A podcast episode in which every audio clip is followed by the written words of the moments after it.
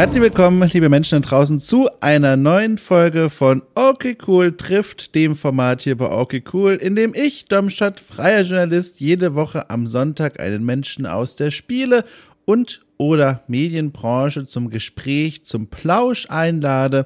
Und genauso war es auch diese Woche wieder. Ich hatte zu Gast die Katrin Radke, äh, Katrin hat in der Vergangenheit eine ganze Menge an Sachen gemacht, zuletzt vor allem äh, bei Studio Fitzbin, ein Entwicklerteam, das ja hier jetzt schon ein, sogar zweimal zu Gast war bei Okay Cool in dem Okay Cool Drift Format. Äh, sie war Programmiererin, äh, mehrere Jahre lang hat eigentlich bei allen großen Spielen des Studios mitgearbeitet, in der World, Minute of Islands, Say No More und hat jetzt tatsächlich am 1. Juli diesen Jahres, also zum Zeitpunkt der Aufnahme noch relativ frisch, verkündet, dass sie dort gekündigt hat und jetzt sich aufmacht zu neuen Ufern. Äh, es sind tatsächlich einige verschiedene Ufer, von denen sie mir auch heute in dem Gespräch erzählt. Eines davon ist ein neues, eigenes, kleines Entwicklerstudio, das sie mit zwei Freundinnen gründen möchte und jetzt aktuell an einem Prototyp sitzt. Das war super spannend. Es war aber auch sehr interessant, mal mit ihr in ihre Vergangenheit zu entfliehen und zu hören, wo kommt sie denn eigentlich her? Klammer auf Süddeutschland, Klammer zu, aber wo genau? Und wo, wie hat es sie in die Spielebranche verschlagen? Auch noch als Programmiererin. Ich bin mir nicht sicher, ob ich hier schon Programmierer, Programmiererin zu Gast hatte. Und wenn, dann ist es schon längere Zeit auf jeden Fall her. Also Menschen, die wirklich vor allem im Code herumwühlen. Das war sehr spannend. Ich hatte viele Fragen zu diesem Job, wie sie zum Beispiel auch zu Bug Reports steht. Ob man das irgendwie persönlich nimmt. Die Frage klang wie eine Punchline, aber das meinte ich im Gespräch gar nicht so. Das hat sie zum Glück auch nicht so verstanden. Aber es war alles sehr interessant. Äh, sie hat außerdem auch noch eine ehrenamtliche Tätigkeit am Start. Äh, Ready to Code heißt die. Gerne mal auschecken da draußen. Da sprechen wir auch gegen gegen Ende des Gesprächs nochmal ganz ausführlich drüber. Und ich würde sagen, bevor wir uns, uns zu lange jetzt hier bei der kleinen Begrüßung äh, aufhalten, ich mache mal die Bühne frei für nochmal mich und Katrin Radke. Viel Spaß!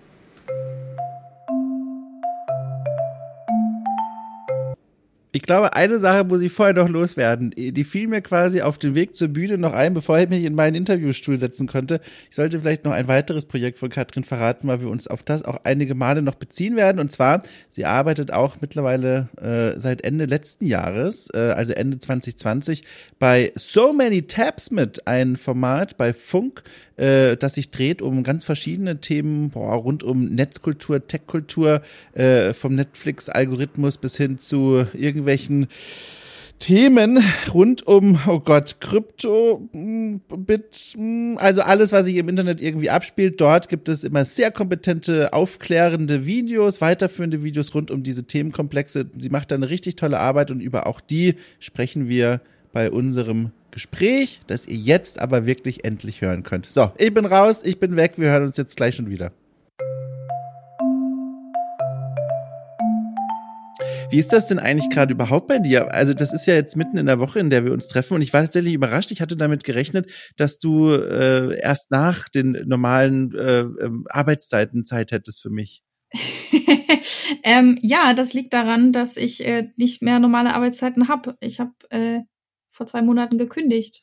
Oh, ich habe den Tweet gesehen. Ich habe den Tweet gesehen ja. äh, vom 1. Juli, ne? Da hast du gesagt so Tschüss, äh, genau. bin, hallo neues Abenteuer. Genau, ja, das war es dann. Ich habe genau fünf Jahre da gearbeitet, auf den Tag genau. Und jetzt äh, geht's los, jetzt geht was Neues los. Krass, krass. wie, wie ist es? Wie ist es? Ist es aufgeregtes Gefühl? Wie, wie fühlst du dich? Ich fühle mich sehr gut, äh, muss ich ganz ehrlich sagen. Das hätte ich nicht so erwartet, weil es jetzt halt auch was ganz Neues ist und ungewohnt und, und auch so ungewiss, ne? Aber mhm. ähm, es ist irgendwie auch sehr befreiend, jetzt einfach mal, ja, ich kann jetzt halt machen, was ich will, worauf ich Lust habe. Ich muss natürlich gucken, dass ich damit dann irgendwie Geld verdiene, hoffentlich. Ja. Aber ähm, ja, das fühlt sich sehr gut an. Hast du lange mit dieser Entscheidung herumüberlegt oder war das, war das so eine irgendwann so eine Impulsentscheidung, du warst auf und sagst so, jetzt wage ich mich quasi in die Selbstständigkeit? also der Gedanke der ist schon ganz, ganz lange so bei mir im Kopf. Der ist jetzt nicht neu, so auf jeden Fall. Ähm, aber der war nie so richtig präsent oder nie so richtig im Vordergrund, so dass ich gesagt habe, okay, ich muss jetzt irgendwie ähm, da aktiv dran arbeiten, dass ich mich dann selbstständig mache, sondern das war so, ich mache das irgendwann. Mhm. Ähm, und jetzt war es so, dass ähm, im Mai bei Studio Fitzbin so einige Leute gekündigt wurden, die für mich auch sehr wichtig waren. Mhm. Ähm, und das hat eben dazu geführt, dass halt zu diesem Zeitpunkt halt auch Leute frei in Anführungsstrichen waren. Ähm, gute Leute, die, ne, mit denen ich jetzt äh, mich zusammengetan habe und ich gedacht habe, okay, jetzt oder nie. Mhm. So. Und das war dann so der Stups, wo, den ich so gebraucht habe, der letzte Arschtritt, der mir dann gesagt okay, jetzt mach das halt mal, du willst es schon so lange machen. Jetzt ist dann der Zeitpunkt. Was hat dich denn so die ganze Zeit gereizt an dieser, an dieser Selbstständigkeit? Also es gibt, ich kann mir viele Gründe vorstellen, ich bin ja selber auch selbstständig. Was waren denn so deine Gründe, dass du gesagt hast, so, das willst du mal ausprobieren wenigstens? Ja, also da gibt's auf jeden Fall mehrere Gründe, die mich da so hingebracht haben. Einer ist auf jeden Fall, dass ich gerne einfach meine eigenen Projekte, meine eigenen Spiele machen will. Mhm. Ähm, ich habe einfach Lust, da mich selber auszuprobieren ähm, und tatsächlich in eine Richtung zu gehen, wo ich denke, dass das sind Spiele, die ich auch spielen möchte. Also nicht, dass ich die Spiele, die ich bisher gemacht habe, nicht spielen möchte, aber ähm, es ja, gibt klar, noch so ein, ja. noch so ein paar Genres, die ich mal noch gerne so ein bisschen genauer mir angucken würde und Spiele in die Richtung machen will. Und dann auch einfach, ich ähm, mache jetzt ja seit Ende letzten Jahres YouTube. Mhm. Ähm, und das war immer so ein bisschen so ein Struggle, das zusammenzukriegen, weil ich dann immer irgendwie nach Berlin gefahren bin zum Drehen und dann musste ich Urlaub nehmen und dann war das manchmal schwierig, weil dann sind da Meetings oder irgendwelche Sachen müssen fertig werden. Und dann hängen da halt immer noch sehr viele Leute dran. Und das hat, war für mich einfach jetzt die letzten Monate irgendwie so viel Stress und mhm. ja, immer sowas, was so im Hinterkopf mitgeschwungen hat, dass ich irgendwie das unter einen Hut kriegen muss, dass ich das gerade ganz gut anfühlt, dass ich jetzt nicht da noch so viele Leute hinten dran habe, von denen ich irgendwie abhängig bin. Ja. Sondern dass einfach viel weniger Leute sind und ich jetzt viel mehr Freiheiten habe, das mir so einzuplanen, zeitlich auch einzuplanen, wie ich das brauche, damit ich das alles zeitlich unter einen Hut kriegen kann. Hast du jemals überlegt, nach Berlin zu ziehen? Weil Studio Fitzbin hat ja hier auch eine Außenstelle in Berlin. Wär, also es wäre eine Idee gewesen, oder? Ja, es wäre eine Idee gewesen. Nee, aber ähm, nee, tatsächlich nicht. äh, irgendwas ähm, ich kann das auch gar nicht so richtig benennen, aber irgendwas sträubt sich ganz, ganz dolle in mir, nach Berlin zu ziehen. Oh, wirklich? das ist ja spannend. Das ist ja spannend. Ja, nee, irgendwie ist mir das gar nicht sympathisch. Ich weiß, dass ganz viele Leute völlig auf Berlin abfahren und sagen, mhm. ich will mhm. unbedingt nach Berlin, ähm, aber irgendwie, nee, bei mir ist es irgendwie nicht so. Von wo aus sprichst du gerade zu mir? Ich glaube, also ich, ich, ich habe eine Vermutung, ich glaube, oh Gott, ich habe zwei Vermutungen. Entweder, wenn ich mir so deine Biografie gerade durchschaue, die ich mir aufgeschrieben habe, entweder Ludwigsburg oder Stuttgart. Ja, ich wohne in Stuttgart. Ah, guck mal da. Krass, Stuttgart. Ich habe Stuttgart, also ich komme ja eigentlich auch aus Süddeutschland und ich habe Stuttgart ah. äh, in, in absolut gar keiner guten Erinnerung, aber das ist auch unfair, weil ich war da auch nur kurz, aber ich war dort mal, ich weiß auch gar nicht mehr warum, aber es ist schon sehr lange her und da habe ich mich, erinnere ich mich vor allem an an, an eine Szene, das ist meine einzige richtige Erinnerung an Stuttgart, eine Szene, da habe ich mir, da war ich Teenager, am Nachmittag einen, einen Döner, glaube ich, gekauft und bin mit dem Döner über eine Straße gelaufen und da war auch so eine Betonbrücke irgendwo da, direkt neben dran, keine Ahnung. Und da rief jemand mir im Vorbeifahren aus dem Auto zu, dass ich nicht auf der, an der Straße einen Döner essen soll. Und das ist, äh, ja, ja. Und das ist also selbstverständlich nicht repräsentativ für Stuttgart, aber das verbinde ich so mit dieser Stadt. Und ich glaube, das war spätestens der Moment, wo ich gesagt habe, so, bin raus hier. Es ist, ist vielleicht wirklich nicht so mein Ding hier. Aber du bist angetan, du hängst da richtig fest, ne? ja, tatsächlich muss ich sagen, das hätte ich auch nicht gedacht. Ich komme ja auch nicht von hier. Ähm, äh, ich komme aus Niedersachsen und bin zum Studieren hier ah, runtergezogen und habe während meines Studiums die ganze Zeit gedacht, oh Gott, wenn ich fertig bin mit dem Studium, dann muss ich hier sofort weg, dann muss ich irgendwo anders hinziehen. Ah. Ähm, aber dann war ich fertig und dann hatte ich hier meinen Freund und einen großen Freundeskreis auch mhm. und und mein Job und so. Und dann war es so, ja, okay, dann bleibe ich jetzt halt mal noch eine Weile, vielleicht noch ein halbes Jahr oder ein Jahr und dann gucke ich mal. Ja, und irgendwie, jetzt bin ich immer noch hier. ähm, und ich bin mittlerweile ähm, ein bisschen rausgezogen. Also ich wohne jetzt in, ähm, in Untertürkheim, also einem Vorort. War, oder ist es, ist es gehört zu Stuttgart, aber ne, es ist nicht mehr so in der Stadt. Und ähm, hier sind halt Weinberge und Felder und das ist einfach total schön, so ja. jetzt plötzlich. Ja, du, du magst diese Landschaft, ne? Diese in Niedersachsen wahrscheinlich weniger gibt, so wie ich mich da jetzt auskenne, dieses Bergige und, und diese, diese süddeutsche, weiß ich nicht, Bergidyll irgendwie. Ist es das? weiß ich gar nicht, ob es da. Also ich glaube, ich mag, bin allgemein einfach ein großer Fan von Natur. Ähm, mhm. Berge ist jetzt nicht, dass ich sage, ich muss jetzt unbedingt in die Berge. Also ich liebe auch das Meer. Bin ultra gern einfach auch an der Nordsee, weil ich es da total schön finde.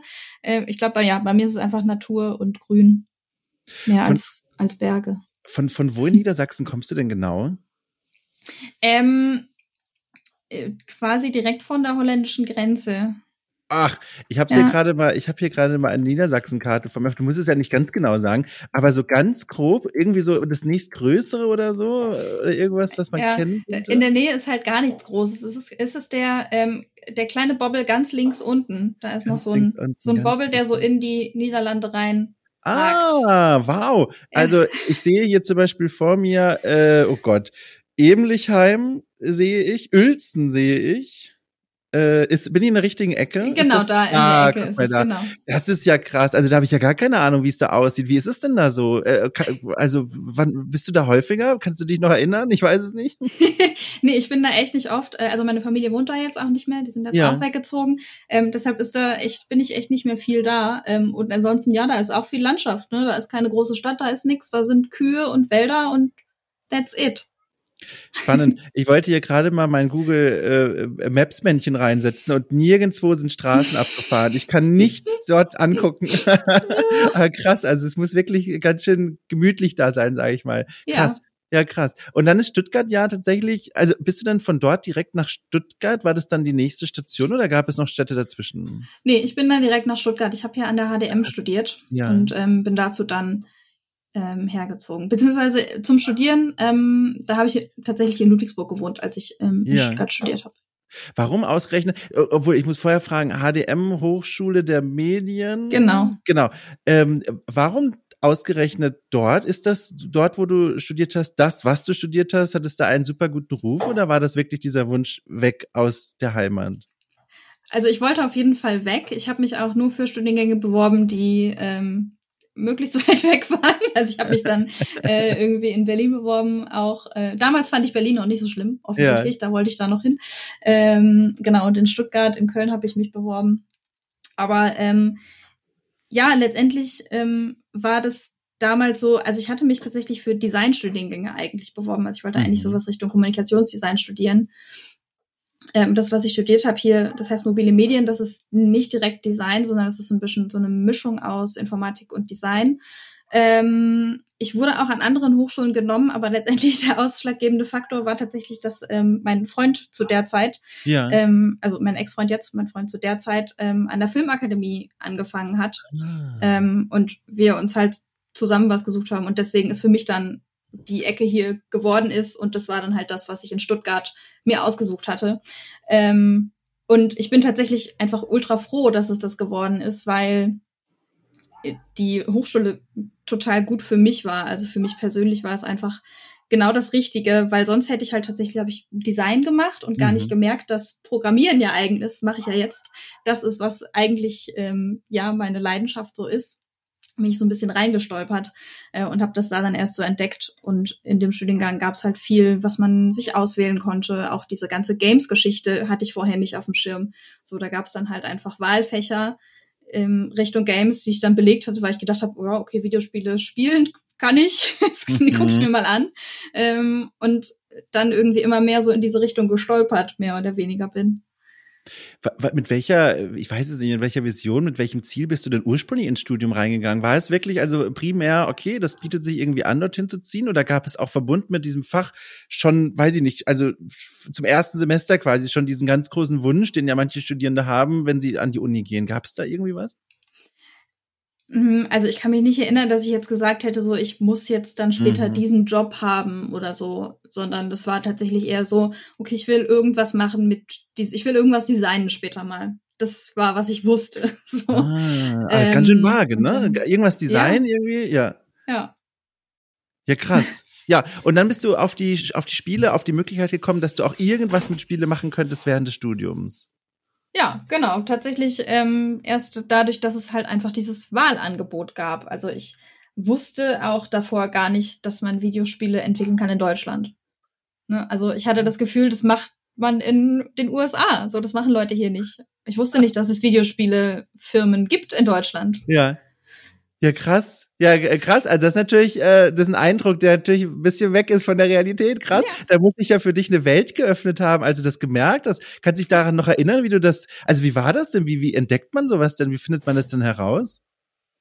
Also das war, glaube ich, echt so nach und nach. Einfach auch dadurch, dass ich dann was darüber gelernt habe. Wir hatten ja auch dann Theorievorlesungen zu diesem Thema. Mhm. Ähm, und dann gab es auch ein Praxissemester, wo man dann halt irgendein Praktikum machen musste. Und ich gedacht habe, okay, dann gucke ich mal, ob es irgendwas mit Videospielen gibt. Und dann auch schon ähm, Professoren mich teilweise auch darauf hingewiesen haben, so, hey, guck mal, guck dir doch mal diese Stelle an.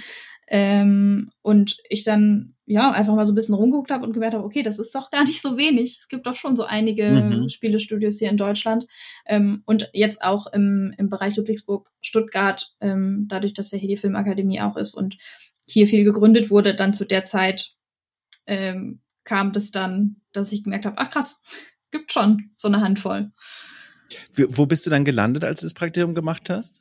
Ich habe mein Praktikum tatsächlich auch schon bei Studio Fitzbin gemacht. Ach, das ist ja. weißt du noch, warum du dich für die entschieden hast? Also, ich, die haben ja diese, diese zweite Stelle, die erste Stelle, je nachdem in Ludwigsburg, das ist ja nicht so weit weg von Stuttgart, glaube ich, ne? Wenn ja, ich, wenn genau. genau. Äh, Gab es noch andere Gründe, dass du gesagt hast, boah, die interessieren mich aber sehr?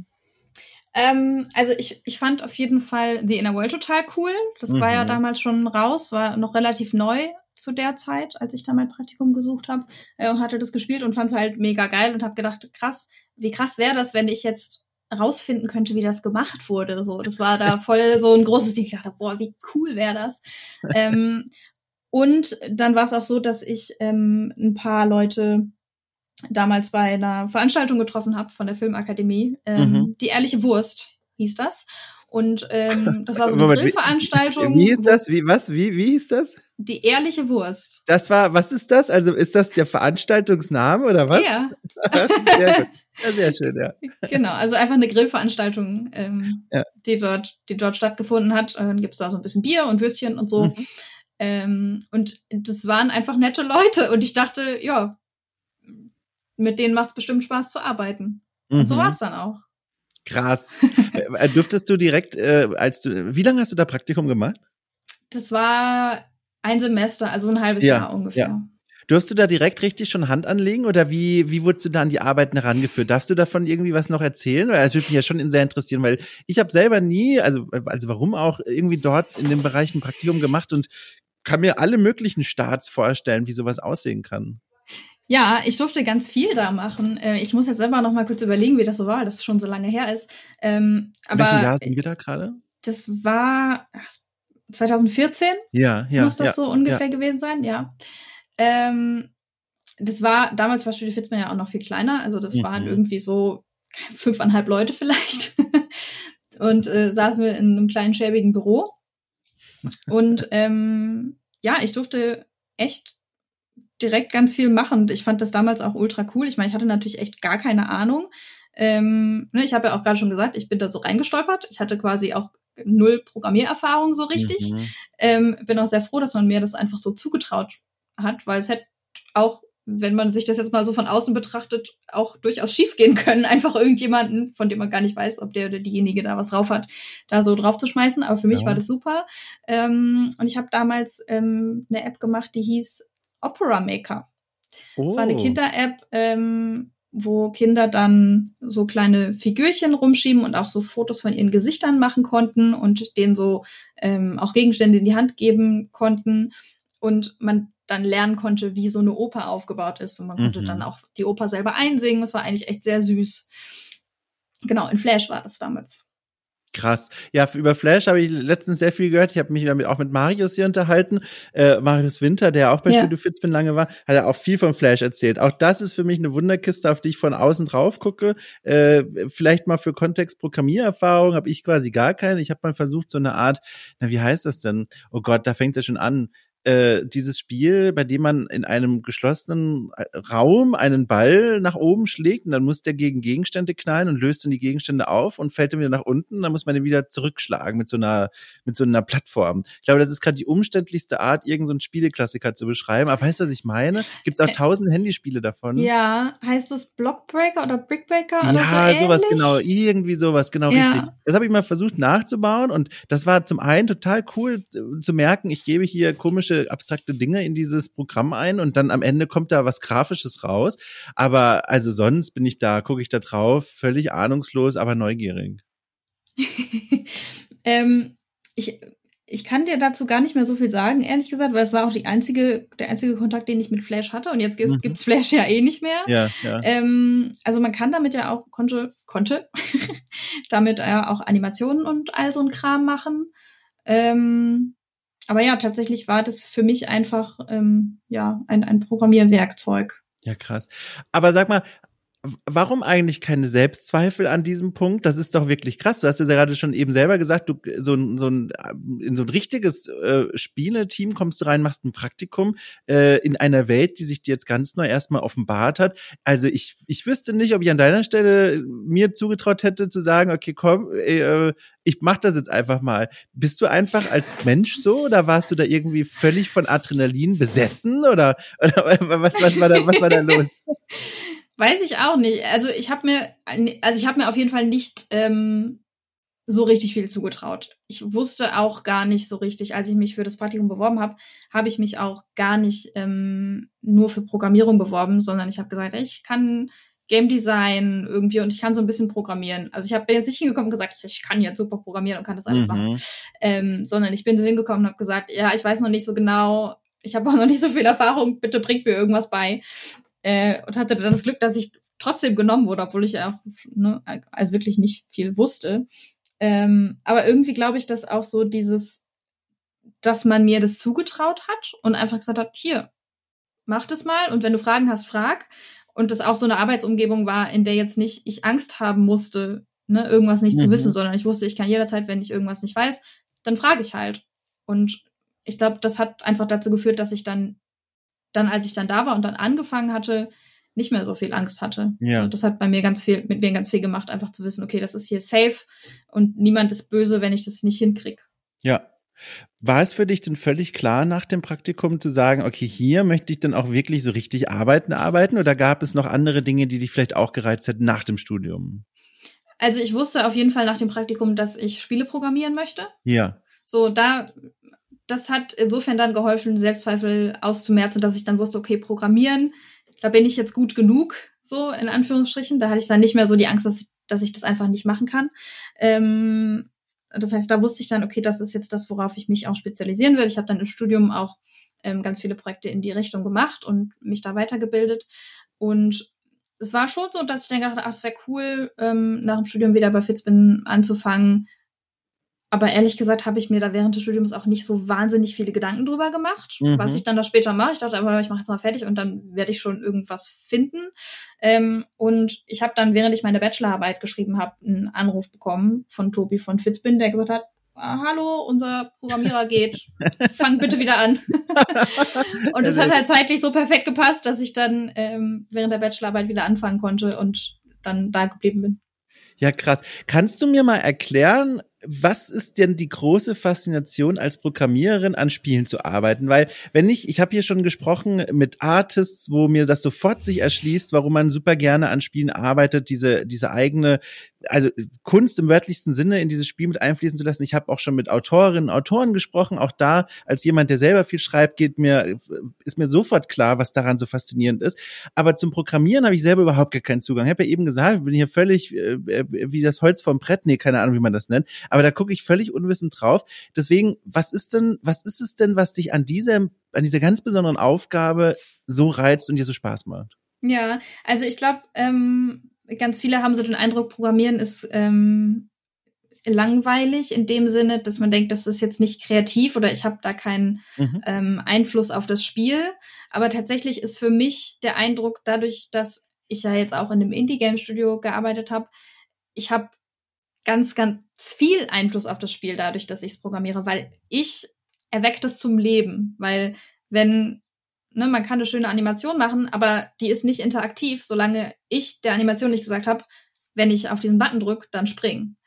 Ähm, und ich habe so das Gefühl, okay, jemand hat sich was ausgedacht, es gibt so ein Konzept und dann komme ich und mache Magie und dann ist das Konzept echt.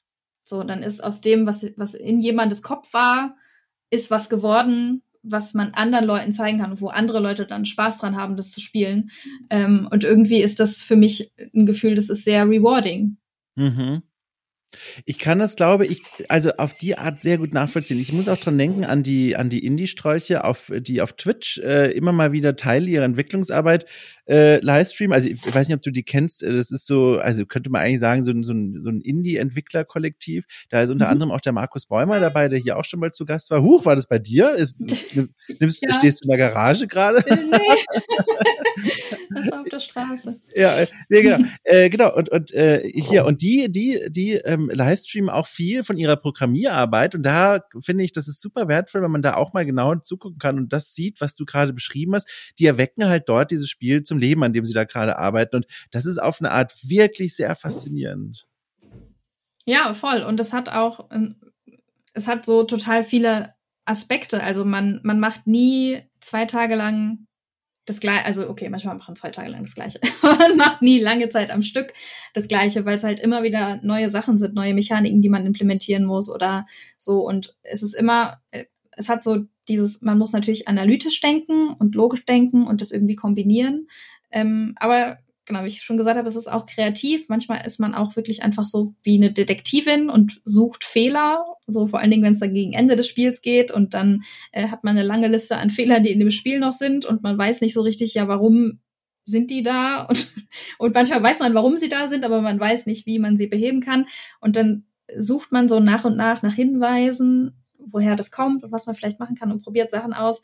Man braucht auf jeden Fall schon so ein bisschen Geduld, aber am Ende, wenn man es dann geschafft hat, dann ist halt einfach so dieses Gefühl von, ja, mega geil, jetzt habe ich da ewig dran gesessen und jetzt klappt's. Ach, schön. Ich habe ich, ich habe ähm, für, einen, für, ein, für ein kleines Projekt ähm, jetzt zuletzt viel gearbeitet mit Inkwriter und dieser, dieser Ink Engine da, die man benutzt für, also das kennst du ja bestimmt, ne? Dieses für, für Narrative Games, diese, dieses eigentlich relativ einfache, es ist ja schon eine Art von Programmiersprache und da ist genau das, was du gerade beschrieben hast, auch, der wird dann immer so schön angezeigt, wenn man irgendwelche Zeichen falsch gesetzt hat, also wenn man einen Not nicht aufgelöst hat oder wenn man mhm. eine, eine Klammer falsch gesetzt hat, dann kommen da immer so, so kleine Fehlerwarnungchen und dann muss man das selber finden und lösen. Das ist so ein bisschen wie Kreuzworträtsel auf so eine komische ja. Art. Ja. Ja. Das ist tatsächlich sehr befriedigend. Ja, krass. Und äh, welches war denn dann das erste Spiel, an dem du so richtig damit gearbeitet hast, als du bei Studio Fitzbin angefangen hast als Programmiererin? Mm, ähm, als ich dann fest angefangen habe, da haben wir gerade äh, The Inner World 1 geportet. Mhm. Von Flash auf Unity, um ähm, es für die Konsolen noch rauszubringen. Das war das erste, was ich gemacht habe dort. Und dann das erste Spiel, an dem ich tatsächlich mitgearbeitet habe von Anfang an, das war dann äh, die Fortsetzung, die Inner World, der letzte Windmönch. Ja liegt es in deinen Fähigkeiten, äh, mal zu erklären, Menschen, die sich darunter nicht viel vorstellen können, äh, wie man eigentlich sowas portiert? Also wie funktioniert das? Du, ich, du hast links das riesengroße äh, Datensalat, äh, weiß ich nicht, Programmiercode-Gewühle äh, äh, von der alten Version oder der einen Version und musst das irgendwie auf eine neue Plattform kriegen. Wie macht man sowas? Also in dem Fall ähm, ist es so, der ja, man musste tatsächlich schon sehr viel ändern, ähm, aber viel davon konnte man auch wieder verwenden. Also mhm. der Code ähm, in Flash, das ist ActionScript gewesen ähm, und das im Vergleich zu C Sharp, also der, die Programmiersprache von Unity, die sind sich äh, von der Struktur her schon sehr ähnlich. Das heißt, mhm. wir konnten viel von dem Code nehmen und dann muss man halt so Kleinigkeiten ändern ähm, und Sachen hin und her schieben. Aber so von der Logik und von dem, wie das funktioniert, kann, konnten wir dann sehr viel übernehmen. Ähm, das war der eine Teil der Arbeit und dann war das natürlich noch so in Unity hat man so ein Editorfenster, wo man selber auch die Grafiken reinschieben kann und die mm. halt ne, tatsächlich mit der Maus genau da hinschieben kann, wo man sie braucht. Also tatsächlich das Level bauen und man sieht es direkt vor sich. In Flash ist es nicht so gewesen. Da hatte man tatsächlich einfach nur, man sagt, okay, ich habe jetzt hier diese 15 Bilder, aus denen diese Szene besteht und für jedes tippe ich in den Code ein, an welcher Stelle sich dieses Bild befinden muss. Ah. Das heißt, da muss man dann erstmal auch alle Bilder wieder ähm, ja, an die richtige Stelle befördern. Super spannend, aber klingt auch sehr anstrengend, oder? Man muss sich da sehr konzentrieren. Ja, klar, es gab dann natürlich auch super viele Fehler. Dann ja.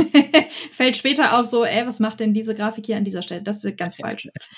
Ist man eigentlich, wenn man, wenn man Programmiererin dann ist, hat man dann auch diesen Effekt, dass man, wenn man Spiele spielt, privat, äh, dass man da auf Dinge plötzlich anders achtet? Das stelle ich mir nämlich sehr spannend vor, weil die Arbeit, die du ja machst, ist gewissermaßen ja hinter den Kulissen. Du machst was und dann passiert vorne quasi was Neues, was man dann wirklich erst sehen kann. Ist es trotzdem aber so, dass du Spiele spielst und dir da, weiß ich nicht, irgendwie was jetzt anders anguckst, jetzt wo du in dieser Branche so richtig drin bist? Ja, voll. Also es kommt auch aufs Spiel drauf an. Wenn ich so richtig gecatcht bin, dann mache ich das nicht so dolle. Ähm, aber bei so Spielen, wo ich irgendwie zwischendrin noch mal Zeit habe, mir Gedanken drüber zu machen, passiert das ganz dolle. Ähm, ich habe zum Beispiel letztens äh, mit meinem Freund Plague Tale gespielt. Mein Freund ist auch oh. Programmierer. Ähm, und ich habe dann danach auch noch mit einem Freund gesprochen, der mir dann erzählt hat, ah, diese Ratten, das ist so gruselig, wie die dann kommen. Und ich hatte diesen Eindruck gar nicht, weil als diese Ratten das erste Mal kommen, also in dem Spiel ist es hm. so, man läuft halt in eine dunkle Ecke und dann kommen halt, keine Ahnung, 20.000 Ratten auf dich mhm. zu und springen so und du musst dann ähm, Licht haben, damit die dich nicht fressen. Und wir sind halt in diese Szene gekommen und waren beide so, wow, das sind ja krass viele. Wie, wie funktioniert das performance-technisch? Und standen halt erstmal zehn Minuten da und haben zusammen analysiert, wie das funktioniert und was, was, was wohl gemacht wurde, damit das funktioniert. Und es war halt dann null gruselig danach. Aber wie, wie, wie, wie, also wie kann man sich das dann erklären, wenn man da von vorne drauf guckt? Also wie, wie sieht dann so ein Gedankengang aus, wenn man sich diese, jetzt in dem Fall 20.000 Ratten anschaut? Man guckt halt einfach aus seiner eigenen Erfahrung, wie würde ich's machen, wenn ja. jemand sagen würde, da müssen jetzt 20.000 Ratten springen. Ähm, wie würde ich das dann machen? Dann würde ich mir wahrscheinlich überlegen, okay, Ratten, die weiter im Hintergrund sind, die müssen nicht so detailliert aussehen, die haben vielleicht ein, ein Model, das ähm, viel weniger Polygone hat oder die Texturen mhm. sind nicht so hoch aufgelöst. Ähm, und vielleicht brauchen die auch nicht so, müssen die nicht sich so intelligent bewegen und irgendwie auf irgendwas reagieren. Ne, die Ratten im Vordergrund müssen natürlich auch auf das Licht dann reagieren und so. Ähm, und dann guckt man, ob man dafür auch Hinweise finden kann. Einfach dann schauen, okay, ah, ich sehe jetzt schon bei denen im Hintergrund, die Ratten sind tatsächlich auch nicht so hoch aufgelöst. Mhm. Ja wird da, also so eine, also ich, also wenn ich da so zuhöre, denke ich mir, okay, das ist super spannend. Auch so eine Art wieder so eine, so eine, so eine, so eine Herum-Nachdenkerarbeit, fast wie so eine Detektivarbeit. Wie gehe ich am besten mit diesen technischen Ressourcen in dem Fall um, die ich habe? Ich kann mir aber auch vorstellen, mit fortschreitender technischer Entwicklung, dass diese Fragen irgendwann egal sind, weil man dann auf, auf Systemen operiert, die einfach so leistungsfähig sind, dass man das gar nicht mehr berücksichtigen muss. Ist da, geht dann nicht drohenderweise irgendwann in der Zukunft ein super spannender Aspekt der Arbeit verloren? Verloren? Ich glaube, der geht nicht verloren, mm, weil wir haben uns einfach in der Vergangenheit dann andere Gedanken über andere Sachen gemacht. Ne? Also wahrscheinlich hätte man einfach vor fünf Jahren gesagt, 20.000 Ratten, no way. Ge geht nicht. So, ähm, und ich denke, in der Zukunft wird man sich dann sicherlich ähm, im Game Design Department neue Sachen ausdenken, hm. die technisch herausfordernder sind. Und ich glaube, da gibt's nach oben kein Ende. Also auch wenn man sich jetzt so anguckt, was ähm, jetzt so in der Darstellung von, in so, in so ganz realistischer Darstellung, was da so heutzutage geht. Ähm, ich glaube, da sind wir noch lange, lange nicht am Ende. Gibt es ein Spiel, was du, weiß ich nicht, was du so im Kopf hast, wo du sagst, okay, das ist gerade der Maßstab in genau auf die, also in Hinblick auf genau die Sachen, mit denen du dich auch beruflich auseinandersetzt? Wie genau meinst du es? Also die Arbeit als Programmiererin, die, die, die, die stellt ja an dich besondere Herausforderungen und du musst, wie du eben ja gerade auch beschrieben hast, manche Dinge besonders gut im Blick haben, wie man zum Beispiel so eine Performance schafft und so. Gibt es da an das du denkst, wo du sagst, okay, da haben die Programmierer einfach so gute Arbeit geleistet, das ist quasi Vorzeigeprimus gerade? mm, nee, das kann ich ganz schwer sagen. Ähm, ich glaube, also ganz viel passiert ja auch im AAA-Bereich, ähm, ja. dass man sagt so, okay, das ist jetzt hier irgendwie der Maßstab, an dem sich alle messen müssen aber äh, da bewege ich mich ja gar nicht. Also als, ja. als, als Indie-Entwicklerin ähm, sind das ja Sphären, von denen bin ich so weit entfernt, dass ich mir darüber gar keine Gedanken mache. Ähm, ja, schwer zu sagen. Ja, aber würde ich das mal reizen, dorthin zu wechseln in diese AAA-Branche, wo neue Regeln gelten, man auf neuen Systemen arbeitet? Nee, gar nicht. gar ähm, nicht? Nee, ich weiß nicht, ob sich das in der Zukunft noch mal ändert, aber bis jetzt habe ich immer gedacht, so, nee, ich habe echt gar keine Lust auf so viele Leute. Jetzt gerade Mhm. Ähm, ne, gucke ich auch drauf, dass wir in den nächsten Monaten eben zu dritt sein werden. Äh, und das macht mich sehr froh, weil ich denke, mhm. da sind kurze Wege, da haben alle irgendwie ähm, einen großen Einfluss darauf, auch wie das Spiel wird. Und wenn man eben bei so einem AAA-Game oder also ich weiß es ja nicht, ich habe ja noch nie im AAA-Bereich gearbeitet, aber ich stelle mir das so vor, dass man dann eben als ein, einzelne Person nicht so einen riesengroßen Einfluss darauf hat, wie das Spiel wird, jetzt, wenn man jetzt nicht vielleicht gerade Game Director oder mhm. so ist. Deshalb reizt mich persönlich das jetzt gerade nicht. Vielleicht in der Zukunft, wenn ich irgendwann so erfahren bin, dass ich denke, es ist mir jetzt alles zu langweilig hier. Dann vielleicht, aber ja. Ja, damit sind wir auch schon wieder in, in, der, in der Gegenwart, weil das ist nämlich jetzt super spannend. Du hast nämlich ja schon ganz zu Beginn unseres Gesprächs angedeutet, ähm, dass äh, du dich jetzt mehr auf Spieleentwicklung, äh, auch deine eigenen Ideen konzentrierst. Was genau macht ihr da dann eigentlich zu dritt? Ich hab, weiß nämlich davon gar nichts. Ich weiß auch nicht, ob man davon schon irgendwo was erfahren kann. Was genau passiert denn in dieser Hinsicht da bei dir in der Zukunft? Was, was plant ihr denn da? Also wir sind auf jeden Fall noch ganz, ganz dolle in der Planung. Ja. Ähm, deshalb kann ich dir nicht so viel sagen. Und zwar ja. nicht, weil ich dir nicht mehr sagen will, sondern weil ich es einfach selber noch nicht weiß. ich würde wahnsinnig gern viel mehr erzählen, aber äh, es ist gerade alles noch so, oh, we will see. Ja. Ähm, Nee, aber ähm, wir arbeiten gerade an einem Konzept, das wir für eine Förderung einreichen wollen, Ende des Monats ähm, bei der MFG hier in Baden-Württemberg. Mm, und hoffen natürlich, dass wir dann die Förderung auch kriegen und dann ähm, einen schönen Prototypen erstellen können für ja unser erstes Spiel. Spannend. Ja. Kann, kannst du schon verraten, äh, in welche Richtung man sich das dann vorstellen kann? Genre, ich weiß es nicht, Themen. Äh, ja. ja? ähm, also ich, ich selber bin ganz großer Fan von, ähm, von so Farming und Life Simulation, so oh. was so Richtung Animal Crossing, Stardew Valley, ähm, Harvest Moon war so auch eins der ersten Spiele, die ich hatte, als ich Kind war. Und das war so für mich das Spiel, das ich mhm. einfach mega geil fand. Ähm, und klar ist es für ein Team von drei Leuten gerade absolut unrealistisch. Also ich meine, Stardew Valley wurde auch von einer Person gemacht, aber die hat dafür ewig gebraucht und war danach völlig mhm. durch. Das möchte ich mhm. nicht. Ähm, aber ja, das ist auf jeden Fall die Richtung, in die wir uns bewegen. Ähm, und natürlich haben wir auch noch den Fitspin-Background ähm, von narrativen Spielen. Das heißt, es wird auf jeden Fall auch ähm, um Geschichten gehen, um, um Charaktere. So das ist was, was wir jetzt schon mal so ungefähr wissen, in welche Richtung es geht. Also ich möchte da jetzt kein, kein, wie sagt man, kein Floh ins Ohr setzen, aber was ich mir wünschen würde, wären richtig tolle äh, Tavernensimulationen, wo du, also das geht ja auch so ja, gewisserweise in so eine Richtung wie Stardew Valley, weil das ja auch so ein Management-Ding ist, man baut sich was Kleines, Eigenes auf, das auch so ein bisschen dann automatisiert funktioniert. Das wäre was, wo man wirklich sagen kann, so, man baut eine kleine Taverne, man kann entscheiden, was dort auf die Tische kommt, zu essen, zu trinken, man kann meinetwegen, also auch zum Beispiel sagen, hier, ich stelle einen Türsteher hin und der sagt dann, wer reinkommen darf und wer nicht und ich lege Preise fest und das vielleicht noch in so einem Fantasy-Setting. Also ich gucke danach äh, voller Inbrunst. Bisher entdeckt habe ich Traveler's Rest. Das ist schon gar nicht so schlecht. Das geht schon in diese Richtung. Aber das wäre was, da habe ich das Gefühl, da liegt noch viel Gold auf der Straße. Ja, das klingt auch sehr süß. Äh, ja. Es gibt doch ähm, Shopkeep oder so ähnlich heißt das. Ich habe das selber oh, noch nicht gespielt, aber das nicht, ja. funktioniert, glaube ich, auch so ähnlich, dass man selber einen, einen Shop hat und Sachen verkauft. Ja. So genau also, weiß ich es gar nicht. Also nimm das auf jeden Fall mal mit als, als, als, als Wunsch und Input von mir, weil das wäre der Knaller. Also das wäre wirklich toll. Aber, aber es ist doch auch spannend, oder? Also ich kann mir vorstellen, dass es gerade so eine Phase ist, so eine Mischung aus super Spannung, weil man was Neues anfangen kann, aber auch so ein bisschen Sorge und Angst, weil man was Neues anfangen muss. Äh, Stelle ich mir das richtig vor, diesen Gefühlsmix? Voll. Ich mache mir in die Hose.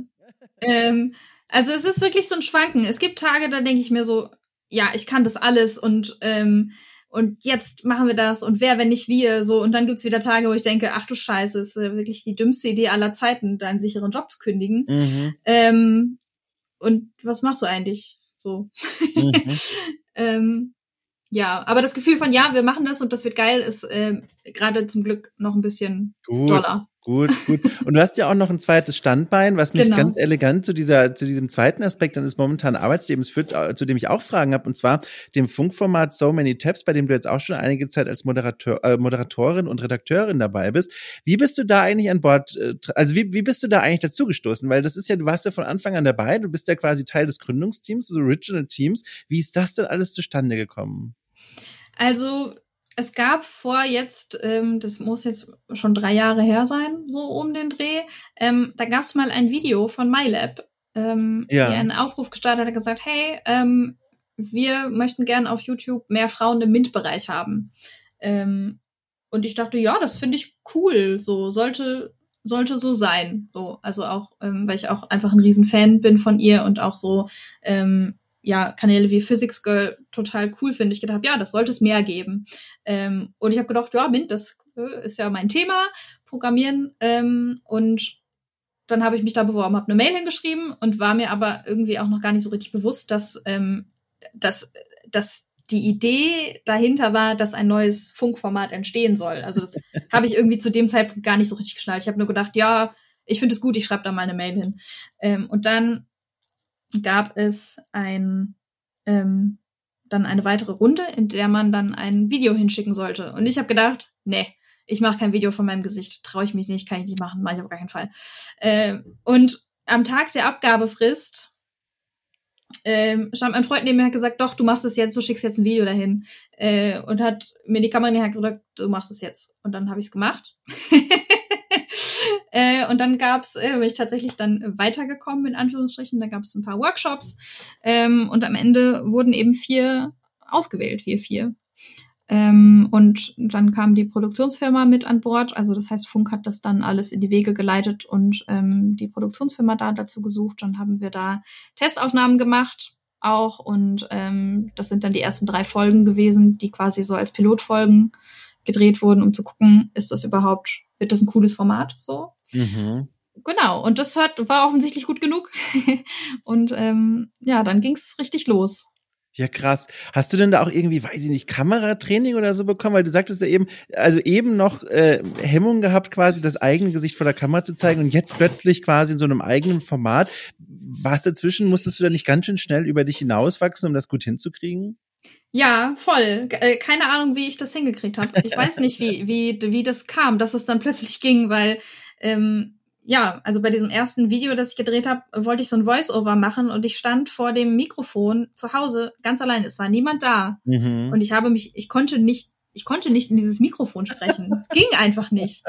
Äh, super weird, so. Ähm, aber nee, es gab tatsächlich kein Training. Es war einfach nur so, dass auch auch, auch dort wieder, wo ähm, wir gedreht haben, einfach so super liebe Leute waren, die mhm. gesagt haben, hey, guck mal, versuch das doch mal so ähm, und das nicht es war nicht so das Gefühl von, ach du Scheiße, das ist alles schwierig und ich werde hier kritisiert und ähm, macht es nicht gut genug, sondern es war einfach total positiv und ähm, und wertschätzend so irgendwie. Und dann ging das irgendwie plötzlich. Hattest du irgendwie dir da zu dem Zeitpunkt schon Gedanken gemacht, oh je, wie wird das wohl ankommen da draußen? Also das Format selbst, dann ist ja auch Funk eine relativ große Plattform, das werden auch viele Leute direkt zu Beginn sehen. Gab es da schon irgendwelche Bedenken? Weil das ist ja immer so ein kleines Wagnis, wenn man sich da an so ein neues Projekt wagt und direkt auf so einer Plattform, die so prominent irgendwo platziert ist? Oder warst du da so drin in dieser, weiß ich nicht, Day-to-Day, äh, Day-to, oh Gott, Day-to-Day-Produktion, dass du da noch gar nicht dran gedacht hast? Also, als wir die ersten Folgen gedreht haben, war ich mir sicher, dass die nicht ins Internet kommen. Wirklich. Weil ich gedacht habe, das wird eh nix. Sehr gut. Deshalb habe ich mir tatsächlich ähm, da nicht so große Gedanken drüber gemacht, weil ich einfach ähm, nicht, ja, weil ich einfach nicht geglaubt habe, dass es was wird. Mhm. Ähm, als es dann losging, habe ich schon so gedacht, ach du Scheiße, ähm, das wird bestimmt krass. Und war es auch am Anfang weil man halt einfach wirklich nicht darf, also man ist es einfach nicht gewohnt, dass Leute ja.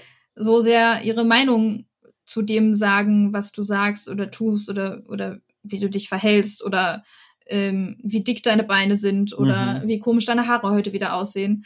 Ähm, das ist schon was, das muss man am ersten Anfang erstmal, äh, ich musste schon ganz schön schlucken und mhm. ähm, ja, das war äh, gruselig am Anfang auf jeden Fall. Hast du das Gefühl, du hast dich durch dieses Feedback oder durch diese Kommentare äh, auf eine Art so weiterentwickelt, dass du gesagt hast, okay, ich entwickle jetzt hier so eine, so eine, so eine, wie heißt es denn, harte Haut? Irgendwie fehlen mir heute die Worte. Na, du weißt schon, dicke Haut, dickes Fell, dickes Fell, das ist es, dickes Fell. Äh, und quasi nimmst das so als, okay, da wachse ich jetzt so ein bisschen dran. Oder was auch andere Leute in so einer ähnlichen Position mir schon mal in der Vergangenheit immer wieder erzählt haben, dass sie gesagt haben, sie haben sich damit arrangiert mit dieser Situation, dass man so, so, so Kommentaren so gewissermaßen ein bisschen ausgeliefert ist, weil man die Leute nicht dran hindern kann, erstmal diese Kommentare zu schreiben, dass die so ein bisschen was von sich verloren haben, dass die so vorher an Tag eins, sage ich mal, vor der Kamera noch anders enthusiastischer, weiß ich nicht, naiver vielleicht äh, gesprochen haben und agiert haben als vielleicht an Tag 100. Kannst du bei dir sagen, in welche Richtung das ausschlägt?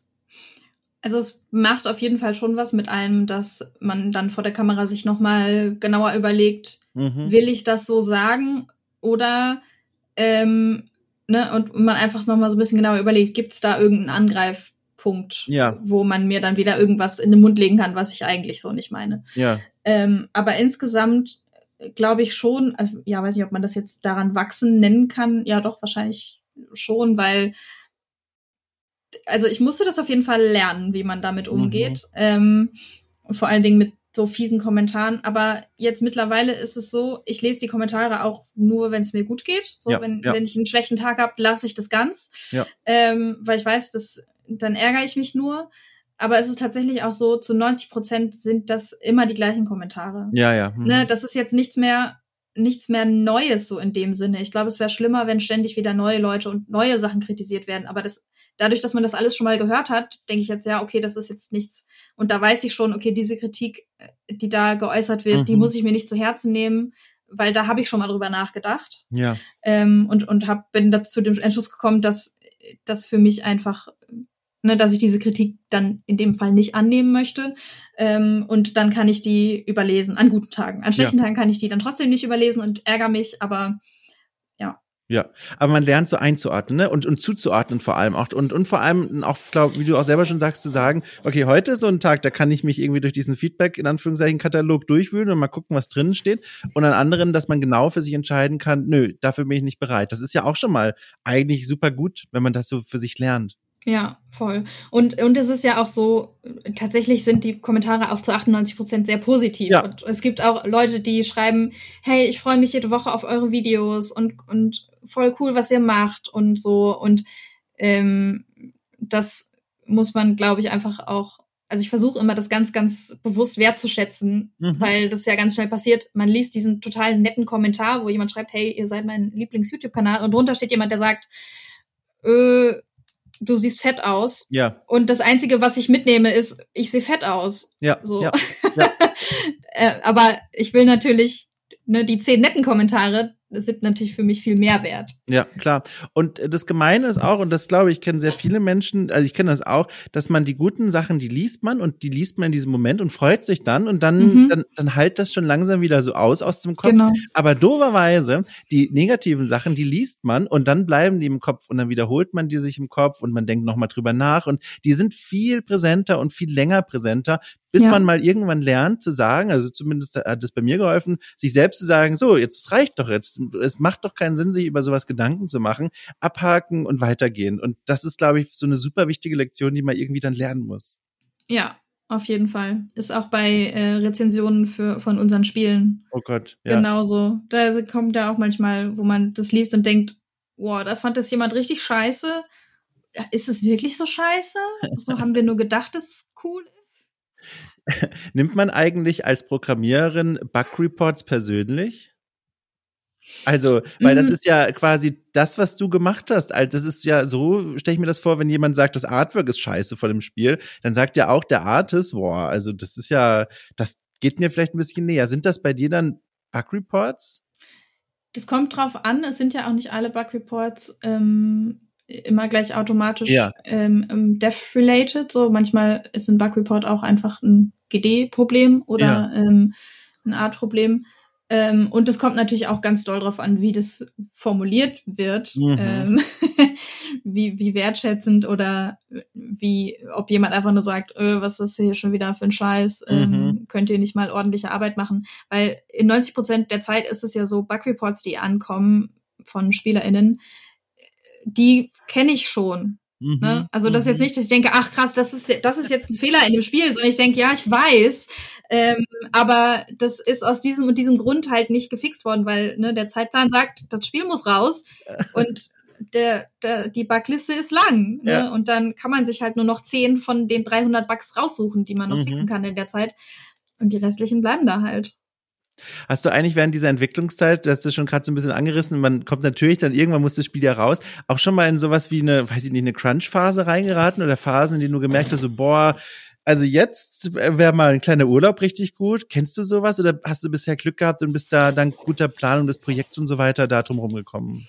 Ganz drumherum gekommen bin ich leider nicht. Ja. Also es hat noch, ist es noch nie so ausgeartet wie äh, was man manchmal so hört von mhm. AAA-Studios, irgendwie 100 Stunden in der Woche. Mhm. Ähm, da weiß ich auch gar nicht. Also ich verstehe wirklich nicht, wie Menschen das körperlich machen können, weil ja. ich kann einfach das nicht. Das weiß, weiß ich mittlerweile. Ähm, aber wir hatten schon auch mal harte Phasen, ähm, die, wo ich dann auch gemerkt habe, ähm, dass ich das nicht kann. So. Also ja. Beim letzten ähm, Crunch musste ich auch früher aufhören, weil es einfach ja. nicht ging. Äh, wie viel, also äh, äh, wie, wie kann man sich genau vorstellen? In dem Fall war das dann, also wie war, sah dann dann so ein Arbeitstag aus? Also bis also man, ich, ich, man kennt halt sehr viel diese Extremgeschichten natürlich von im Büro schlafen bis hin zu nie wieder nach Hause gekommen. Kannst du so ein bisschen illustrieren, wie das bei dir aussah?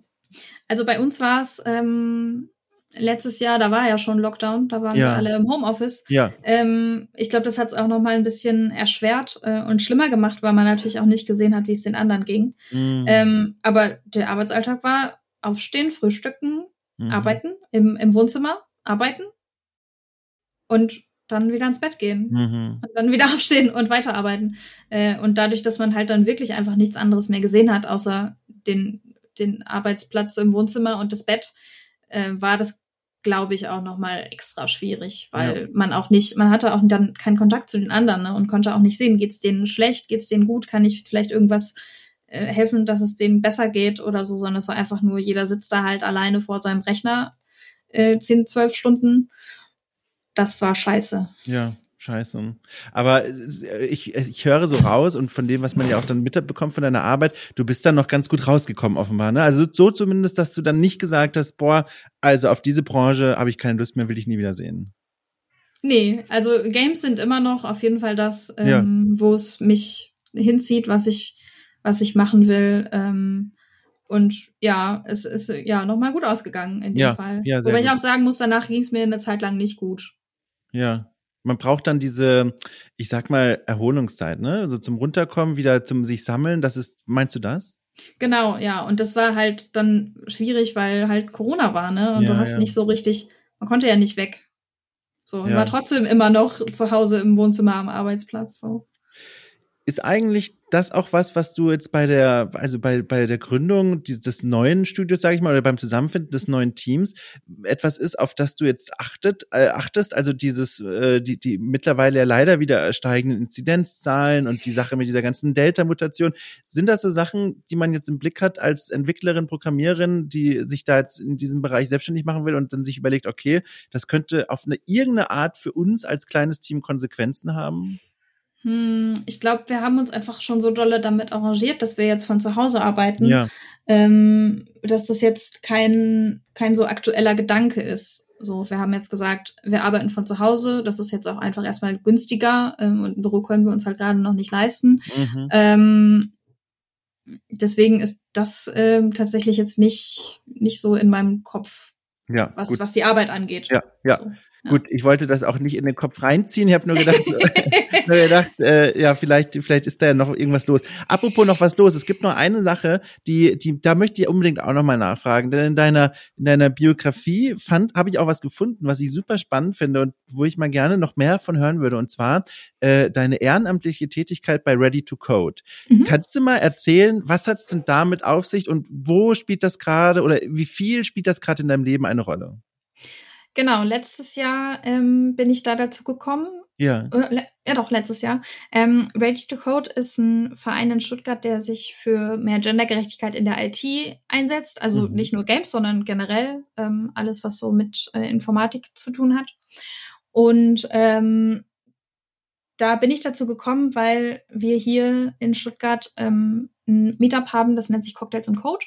Und ähm, da war ich einfach mal da, weil ich dachte, ja, das klingt nett. Ähm, und mal andere Frauen treffen in dem Bereich ja. ähm, hat mich irgendwie auf jeden Fall gereizt, weil es halt so ist, dass ähm, ja, die halt eben nicht gerade die Mehrzahl bilden. Mhm, mhm, ähm, und dann bin ich da reingerutscht und war auch ähm, ein Jahr lang ähm, im Vorstand und habe da mitgearbeitet. Und was wir da machen, ist ähm, eben diese diese Networking-Events, die jetzt die ganze Zeit ähm, online waren, ja. das ganze Jahr ähm, und Workshops für Kinder vor allem, oh. äh, für Mädchen haben eben vor allem und äh, die jetzt auch alle leider nur online waren, ähm, mhm. aber jetzt im Sommer machen wir dann auch wieder einen in Präsenz und das äh, ist für mich persönlich einfach total erfüllend, weil es mir total viel Spaß macht, das einfach weiterzugeben. Ähm, ich zeige dann eben, ähm, wie man Spiele entwickelt. Wir haben halt Leute auch, die was mit KI machen oder App-Entwicklung, ne? Und das ist so eine ganz bunte Mischung. Mm, und jetzt hatten wir eine Workshop-Reihe, die hieß Stay Home and Code, wo es jeden Mittwoch ein anderes kleines Thema gab. Und dann gab es so einen so Zwei-Stunden-Workshop, wo die Mädels dann ähm, jede Woche irgendwas gelernt haben. Webentwicklung, App-Entwicklung, ähm, Genau, das war sehr cool und ich freue mich auf jeden Fall jetzt auch, das dann wieder in Präsenz machen zu können, was einfach so viel Spaß macht zu sehen, was so junge Menschen ähm, sich ausdenken können, weil ja. wir haben halt schon so total im Kopf, okay, das geht, das geht nicht ähm, und das, das schränkt einfach die Kreativität schon automatisch ein bisschen ein, auch wenn man natürlich versucht, da immer so rauszukommen. Aber ähm, Kinder, bei Kindern funktioniert das noch ganz anders. Die haben überhaupt keine Schranken im Kopf. Die denken sich aus, in meinem Spiel ähm, will ich als Schmetterling rumfliegen und dann will ich äh, bis in den Himmel fliegen können oder so. Und dann machen die das einfach. Und Ach, das ist mega geil. Das ist ja super süß. Kann man da, ich bin gerade hier parallel auf der Webseite, kann man dort auch einige der Ergebnisse sich dann genau angucken? Kann man da irgendwo mal einsehen, was dabei herauskommt? Oder, oder ist es alles für diese Workshop intern? Ähm, also jetzt im letzten Jahr haben, ist eigentlich alles intern geblieben, mhm. ähm, weil natürlich dadurch, dass es auch online ist, wir die Ergebnisse ja gar nicht selber haben. Ne? Die ja, sind dann bei den ja. Mädels auf den Rechnern. Ja. Ähm, mal gucken, ob man da, ob wir dann in den nächsten Monaten mal wieder was zeigen können. Ja, voll spannend. Und wenn da draußen jetzt jemand, weiß ich nicht, entweder die Mädchen selbst oder die Eltern zuhören und sich denken, Mensch, guck mal, das klingt doch spannend. Wie, wie, wie kommt man denn da ran? Was kann, was muss man denn da machen, um, um, um, um mitmachen zu können? Also alleine schon die Frage, wenn es jetzt wieder in die Präsenzveranstaltung geht, gibt es dann trotzdem weiterhin die Möglichkeit, auch online dran teilzunehmen, wenn man nicht aus dem Großraum Stuttgart kommt? Oder wie sieht das aus? Also gerade haben wir jetzt keinen Online-Kurs mehr. Ja. Ähm, einfach weil wir auch merken, jetzt gerade hat keiner mehr Lust, vor dem PC zu sitzen. Ja, ja. Das, mhm. äh, die Zeit ist gerade, ähm, da sind die Leute jetzt durch. Ähm, aber generell ähm, einfach auf Social Media gucken, da teilen wir eigentlich immer alles, ähm, entweder Instagram oder Twitter, einfach nach Ready to Code suchen. Ähm, da kriegt man dann auf jeden Fall mit, wenn wir Workshops machen. Und ähm, wir suchen auch immer Leute, die gerne mal Workshops leiten wollen. Mhm. Also ähm, wenn das hier irgendjemand äh, vielleicht spannend fände, dann auch ganz, ganz doll gerne melden. Ach, spannend spannend. Ich bin richtig froh, dass wir das hier nochmal so äh, ins Rampenlicht zählen konnten, weil ich diese, diese Idee so toll finde und auch das freue mich so, dass ihr da dieses Publikum für euch so ausgemacht habt und dass dabei offenbar auch so schöne Sachen bei rumkommen. Also, wenn da mal irgendwie was, weiß ich nicht, bei itch.io dann prototypenmäßig landet, äh, ping mich gerne an. Ich würde ich mir super gerne anschauen. Allein dieses Schmetterlingsspiel, das klingt schon so herzallerliebst. Werde ich machen. Ja, ja, ansonsten, also ich, ich danke dir. Wir, wir, wir sind am Ende unseres Gesprächs angekommen. Ich hatte viele Fragen und du hast sie mir alle beantwortet und tatsächlich lustigerweise, und das ist jetzt, also da können jetzt wieder die ganze Welt sagen, Dom, das ist doch jetzt Quatsch, dass du das sagst, aber es stimmt wirklich. Ich habe A Plague Tale noch nicht durchgespielt und ich habe es heute tatsächlich installiert wieder, nachdem es jetzt monatelang weg war und habe mich da schon sehr drauf gefreut, weil ich das, was ich bisher gesehen habe, sehr mochte. Und jetzt mit dem, was du mir da erzählt hast, man guckt dann doch noch mal anders drauf und ich finde das toll. Ich finde das toll. Also auch auf diese Weise hat es sich für mich gelohnt. Äh, und ich drückte die Daumen für die Sachen mit dem neuen kleinen Team und dem neuen Spiel. Da bin ich auch sehr gespannt. Sehr, ja. sehr gespannt. Danke dir. Und dann ja. Äh, viel Spaß beim Playtale spielen. Dankeschön. bin mal wir, gespannt, wie du die Ratten findest. ich bin wirklich gespannt. Äh, wir, wir, wir hören uns, wir sehen uns, wie auch immer, wo auch immer. Es war auf jeden Fall eine große Freude und ich drücke die Daumen für die Zukunft. Danke dir. Bis bald. Bis Tschüss. ganz bald. Mach's gut. Tschüss. Tschüss. So, das war mein Ausflug zu neuen beruflichen Ufern. Programmiererin, super spannend, was sie erzählt hat, aber auch ihre sonstigen Projekte. Ich finde das immer interessant mitzubekommen in diesen Gesprächen, wenn Menschen äh, ein neues Kapitel in ihrem Leben aufschlagen und dann in diesem Fall sogar um die Gründung eines neuen Entwicklerstudios geht. Immer, immer, immer, immer spannend. Kleiner Shoutout an die Menschen da draußen. Wenn auch ihr kurz davor seid, ein neues Entwicklerstudio zu gründen, meldet euch doch. Ich finde sowas immer spannend. Ich will das, ich will eure Geschichten hören. Meldet euch, mail at domshot.net. Allen anderen Menschen danke ich fürs Zuhören. Denkt dran, ihr könnt okay cool bei iTunes mit äh, ganz vielen Sternen bewerfen. Das hilft ungemein. Ihr könnt auch gerne mal bei Steady vorbeischauen und äh, gucken, was diese Seite für euch bereithält. Äh, ich kann schon verraten, für knapp fünf Euro im Monat jeden Freitag besondere extra Podcast-Formate.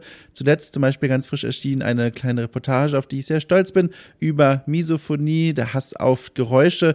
Da habe ich mit einem Neurowissenschaftler, einer Streamerin und einem Filmwissenschaftler gesprochen über ihre Erfahrung, ihren Umgang mit Misophonie und Gaming in Verbund. Äh, das war's von dieser Seite für diese Woche, für diesen Sonntag oder an welchem Wochentag ihr auch das immer hört. Wir hören uns am Freitag wieder, am Sonntag und vielleicht sogar auch mal dazwischen. Tschüss!